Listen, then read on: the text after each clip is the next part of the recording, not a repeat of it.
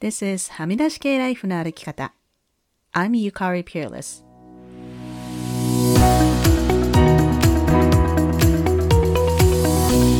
周りが決めた道からはみ出して自分だけの生き方をする人を応援するポッドキャスト。はみ出し系ライフの歩き方。Welcome to episode 255. 皆さんご無沙汰しています。ピアレスゆかりです。前回のエピソードでも忙しいと言いましたが、今回は1ヶ月近く間が空いてしまいましたね。皆さん楽しい夏休みを過ごされていますでしょうか？ハワイでの山火事がニュースになっていましたが、カナダも BC 州の内陸部にあるケローナという町で山火事がひどく、バンクーバー島も少し空気が煙い感じです。太陽もね、霞んでオレンジ色になっています。あっという間に8月も後半ですね。私は8月の最初の週末にはバンクーバーで行われた日系のお祭り、パウエル祭というイベントで全国理事を務めている全カナダ日系人協会がブースを出していたので、そのお手伝いに行ってきました。夫と次男も連れて行って、家族3人とも初めてのパウエル祭だったんですが、とっても楽しかったです。特にいわゆる日系のミックスである次男に日系のお祭りというのを体験させてあげたかったので、そういう意味では本当に行ってよかったなと思いました。私は日系カナダ人のコミュニティでよく活動しているので、知っている人たちにもたくさん会えて、また、はみらいのリスナーのやこさん、そしてあさこさんも声をかけてくださってお話しすることができて、とっても嬉しかったです。ありがとうございました。去年の夏は、はみらいの夏休みと称して、いろんなお友達に来てもらって楽しいエピソードをたくさん配信できたんですが、今年はなんでこんなにポッドキャストの配信もできないくらい忙しいのかなと考えてみたら、パンデミックが落ち着いたので、まあもちろん完全に終わりではないですよね。まあ私の周りでも時々まだあのコロナにかかっている人がいますけれども、まあ80%ぐらい前の生活に近づいてきているからですよね。私もトロントに行ったり、バンクーバーに行ったり、外食とかもするようになって、イベントも対面のものが戻ってきました。そりゃね、忙しくて当たり前だよねと思いましたね。この1ヶ月ぐらい、前回のエピソードでも話しましたけど、本当に色々大変で、忙しいのと重なって、ポッドキャストの配信ができなかった間も、まあ、いろんな経験をして、いろんなことを思いました。そういうふうに感じたことや思ったことを忘れずに記録することってすごく大事だと思うんですよね。まあ全部は覚えていないですし、ここで紹介もできないですけど、今週は私がこの数週間の間に思ったことというのをいくつか紹介したいなと思います。一つは落ち込んでいる時には他に辛い経験をしている人の話を聞くことで勇気がもらえるんだということです。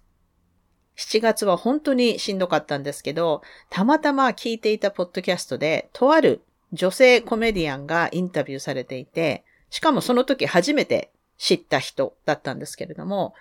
まあ、細々とスタンダップコメディをやっていて、でも、いまいち人気が出なくて、2018年にもう何も起こらないし、自分はもう年も取りすぎてるし、もうどうしようってもうコメディやめて、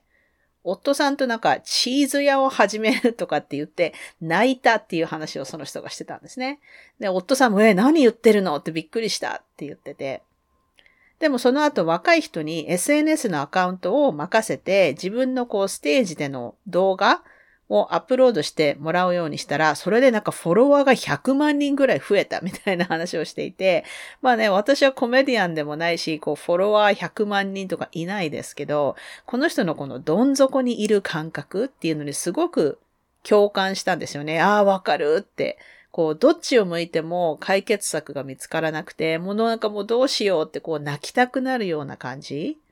で、この人の話を聞いてなぜかすごく救われたんですよね。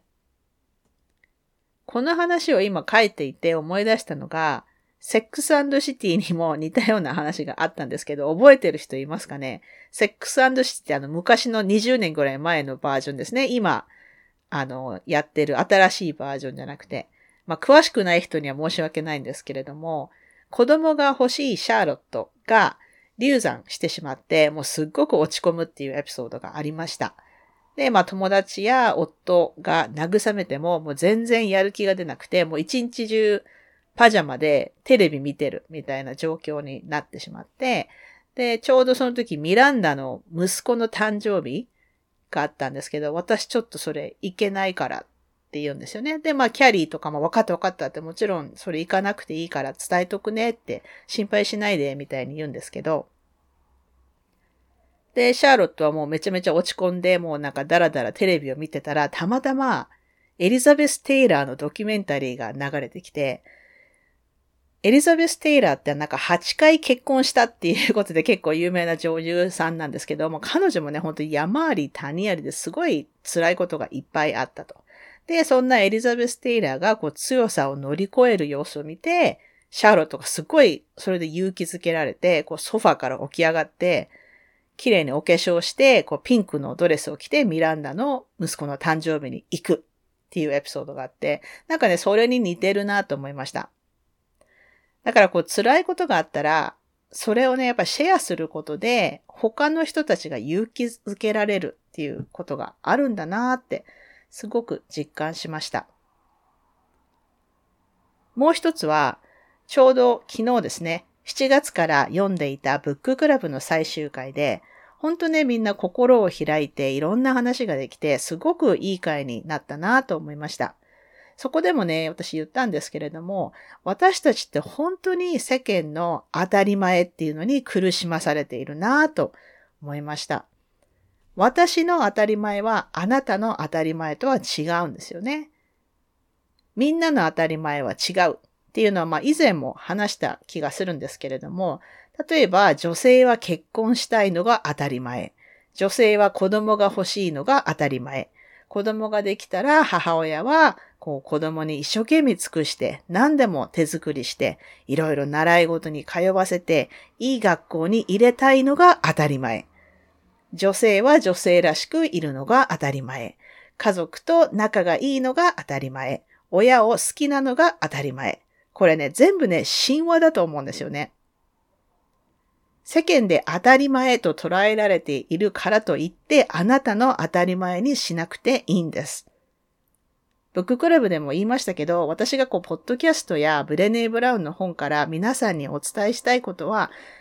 どうやって私はまあ世間で言う当たり前の人生を歩んでないけど、はみ出してるけど、私はこれでいいのって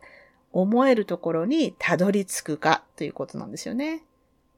特に日本は私たちが子供の頃からこういった社会の当たり前を刷り込まれてきているので、今大人になった私たちがそれをどうやって unlearn、まあ、学んだことを忘れていくかが鍵だと思っています。そしてもう一つは私たちほとんど全員の人が何らかのトラウマ、もしくはネガティブな思い込みを抱えて生きているんだなっていうことです。例えば、私から見たら、こう、裕福な家庭で育って、見た目も良くて、こう、すべてを持っているような人でも、子供の頃の何らかの出来事が理由で、自分には価値がないと思い込んでいたり、自分はダメな人間だと思っていたり、自分は誰からも愛されないと思っていたり、自分は運がないとか、自分は家族の中で仲間外れだとか、自分は勉強ができないとか、友達ができないとか、才能がないとか、とにかくありとあらゆるネガティブなナラティブ。これはまあ言い換えると、ストーリーと言えると思うんですけれども、をみんなほとんどの人が持っているんだっていうことです。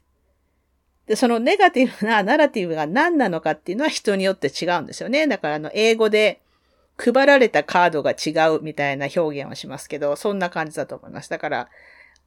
なんか私は誰にも愛されないカードを配られた人とか、ね、私は家族と仲が良くないカードを配られた人とか、なんかそれはコントロールできないので、それはやっぱり、やっぱりどうやってひっくり返すかですよね。私もそういうネガティブなナラティブっていうのは持っていましたし、今それを少しずつ考え方を変えて、え、そんなことないじゃん。私って結構頑張ってるじゃん。私はこれでいいんだよ。と思えるように少しずつなってきています。それでもね、時々失敗したりするとガーンと落ち込んで、実際ね、今週なんかもう、うわーっていうような失敗をしでかして、思わずね、私ってかなりバカじゃない？って、ダメな人じゃんっていうとこに行きかけたんですけど、まあ、ブッククラブの学びのおかげで、いや、そんなことないって、今日は失敗しちゃったけど、私はこれでもベストを尽くしてるんだって思い直すことができました。これね、なんかほんと自分で自分を褒めてるように聞こえるかもしれないですけど、ほんとね、ブレネーの本を読んで、ここまで学んできたおかげだなと感謝しています。まあそんなことをこの数週間考えていました。ちなみに次のブッククラブは再来週9月の最初の週末からリーダーシップに関する本 Dare to Lead を読んでいきます。この本はこれまで何回かブッククラブで取り上げてきたんですけれども、私自身がね、いわゆるフルタイムの会社勤めをしたことがない人なので、まあここでもね、私当たり前から外れていますけれども、今一つね、ピンとこなかったんですけど、今年に入って私が所属しているいろんな団体で、リーダー的役割を取らされることが増えて、こう、組織の文化、カルチャーを変えていくのは、本当リーダーにかかってるんだなとすごく実感したので、今一番気になっている本です。あと少しスペースがありますので、これまで参加したことのない方も、または過去に参加したことのある方も、興味があればぜひ。さて、それでは今週のポジティブです。今週のポジティブは、今週久しぶりに髪を切って、こう頭も気分も軽くなって嬉しいっていうことですね。普段私はなんか年に1回ぐらいしか髪を切らないんですけど、今年はね、3月くらいに久しぶりにこうバッサリ切って、それからなんかすごくまた髪が伸びた感じがして、私もともと髪が多いので、長くなるともう、あの、髪がまとまらないんですよね。なので、まあ珍しく今年2回目、半年ぶりに髪を切ってスッキリしました。それでは今週もお聴きいただきありがとうございました。はみ出し系ライフの歩き方は、プロデューサー、ホストのピアレスゆかりが、未譲渡のコーストセーリッシュ領域であるカナダ・ブリティッシュコロンビア州ビクトリアで制作しています。はみらいのインスタアカウントははみ出し系です。また、Facebook にもリスナーさんのグループ、はみらいコミュニティがありますので、ぜひご参加ください。私は最近はスレッズにて毎日3 good things をシェアしていますので、よかったらフォローしてください。番組へのサポートは PayPal もしくはゆかりがサブスタックで配信しているニュースレターの有料購読で可能です。ニュースレターは詳細欄からご登録ください。有料購読者の皆さんには初中見舞いをお送りしています。いつもサポートしてくださっている購読者の皆さん、本当にありがとうございます。番組のスポンサーも随時受け付けておりますので、ぜひお問い合わせください。今週のポジティブ、今週のブレイブ、エピソードの感想はいつでも歓迎ですので、はみ出し系 at gmail.com までどうぞ。はみらいを気に入ってくださった方は、ぜひお聞きのポッドキャストアプリにて、はみらいのレビューを書いていただけると嬉しいです。レビューを書いていただいた方には、はみらいステッカーをお送りしますので、住所を教えてください。また、はみらいを応援したいと思ってくださる方は、ぜひおすすめのエピソードを家族やお友達にシェアしていただけるとすごく嬉しいです。さて、ここまで聞いてくださった方に今週の内緒話をお話します。今週の内緒話は、私どんどん白髪が増えてきていて、まあ、基本染めないでそのまま伸ばそうと思ってるんですけれども、このね、おでこのところに短い白髪があって、こう短いからこう跳ねてて、それも顔の周りだからすごく目立つんですよね。で、これあの最近 SNS で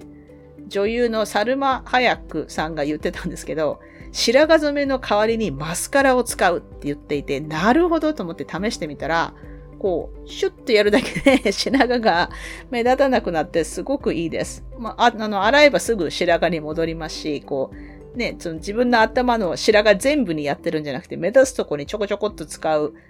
だけで、白髪が目立たなくなるという、すごく便利でしたので、あの、気になる方はやってみてください。というわけで今週も黙らない女、黙らない人でいてくださいね。Be brave, be kind, but don't be silent. Your voice matters. Stay safe, everyone, and thank you for listening. Bye!